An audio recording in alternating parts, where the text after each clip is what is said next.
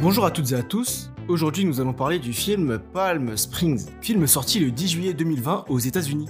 Mais il est disponible en France sur Amazon Prime Video depuis le 12 février 2021. Ce film est une comédie romantico-fantastique, donc c'est une comédie romantique et fantastique. Ce film est la première réalisation de Max Barbakoff, et dans ce film, nous retrouvons Andy Samberg interprétant Nils, mais aussi Christine Milioti en tant que Sarah, et nous avons le privilège de voir J.K. Simmons dans le rôle de Roy. Le synopsis est assez simple.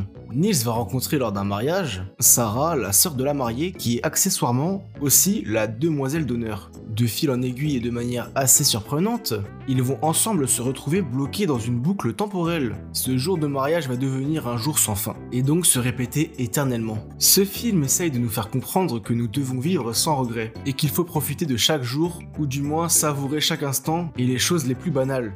Mais bon, si vous pouvez éviter d'essayer les champignons et la drogue, c'est pas plus mal. Mais bon bref, on nous expose des débats assez classiques. Doit-on nécessairement parler, voire analyser le passé pour avancer et envisager le futur? En tout cas, Sarah pense que oui, car selon elle, cela permettrait de ne pas reproduire certaines erreurs. Il y a d'autres questionnements, comme l'amour est-il le but d'une vie? Peut-on partir en paix et quitter ce monde de manière satisfaisante si on ne connaît pas l'amour? Après ces nombreux débats, en tout cas, Nils et Sarah vont tomber amoureux, car ils ont passé beaucoup de moments ensemble et forcément ça crée des liens. On comprend vite que Sarah et l'amour ne font pas bon ménage, car c'est le jour du mariage de sa sœur qui se répète indéfiniment.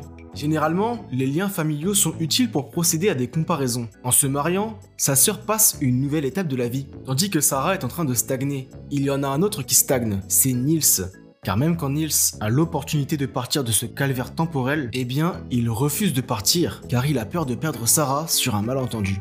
Donc on peut en conclure que chaque journée est bonne ou mérite d'être appréciée du moment qu'on la passe avec la personne qu'on aime. Le remède contre la routine serait l'amour. L'auteur nous propose une belle vision de la vie. Plus sérieusement, le problème de ce genre d'histoire, c'est que le scénario est beaucoup trop linéaire. On sait à peu près comment va se dérouler et finir l'histoire. Il n'y a pas vraiment d'enjeu, juste un but, qui est de retourner dans une temporalité normale. Ça reste assez commun les films avec la répétition du même jour en boucle. Ce n'est pas un sujet original, mais c'est percutant, surtout dans la période actuelle.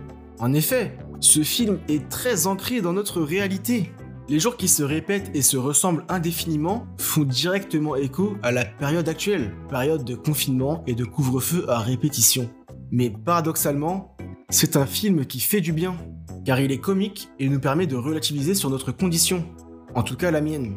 Pour être absurde, je dirais que je préfère être confiné que de revivre vraiment indéfiniment la même journée de manière répétée, car finalement, chaque journée est différente de la précédente, ou pas. Ce qui fait du bien dans ce film, c'est son genre principal. C'est un film comique. À un moment, Neil se fait croire à un gérant de stand de tir qu'il est son fils, dans le but de pouvoir se procurer un de ses véhicules ou du moins de se faire déposer rapidement à sa destination. Tout ému, le gérant du stand de tir dépose Nils et il quitte les lieux sans rien, sans rien dire, sans l'attendre. Le décalage total entre une scène censée être émouvante et la suite de l'action qui est finalement similaire à un chauffeur de taxi qui déposerait son client, c'est tout bonnement hilarant. Qui plus est, le casting est bien choisi, car les trois acteurs principaux sont drôles indépendamment, mais aussi ensemble. Hormis J.K. Simmons qui en impose vraiment, les deux autres n'ont pas vraiment un énorme volume de jeu, mais qui demeure largement suffisant pour provoquer le rire.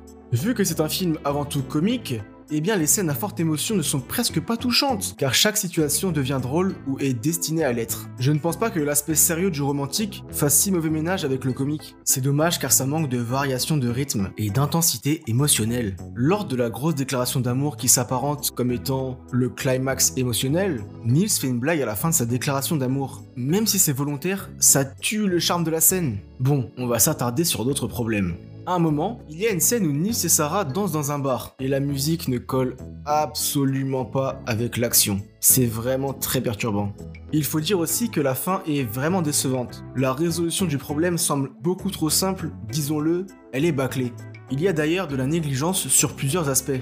Il n'y a pas vraiment de direction artistique marquée, ou un montage, ou une utilisation du son particulièrement originale, et c'est de même pour la mise en scène et bien d'autres domaines. Tout est très neutre le film mise vraiment sur l'humour et la dérision, aux dépens de toute autre chose. À cause de ça, même les effets spéciaux sont horriblement moches et tournés au ridicule. Je reste assez perplexe sur ce film.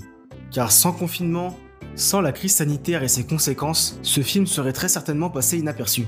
Il n'est pas vraiment intemporel. Pour conclure de manière plus douce, je peux dire que j'adore la typographie de l'écran titre et du générique. Et en parlant du générique, c'est la fin de ce podcast sur Palm Springs. Je vous souhaite une bonne journée et une bonne soirée, et sur ce, portez-vous bien.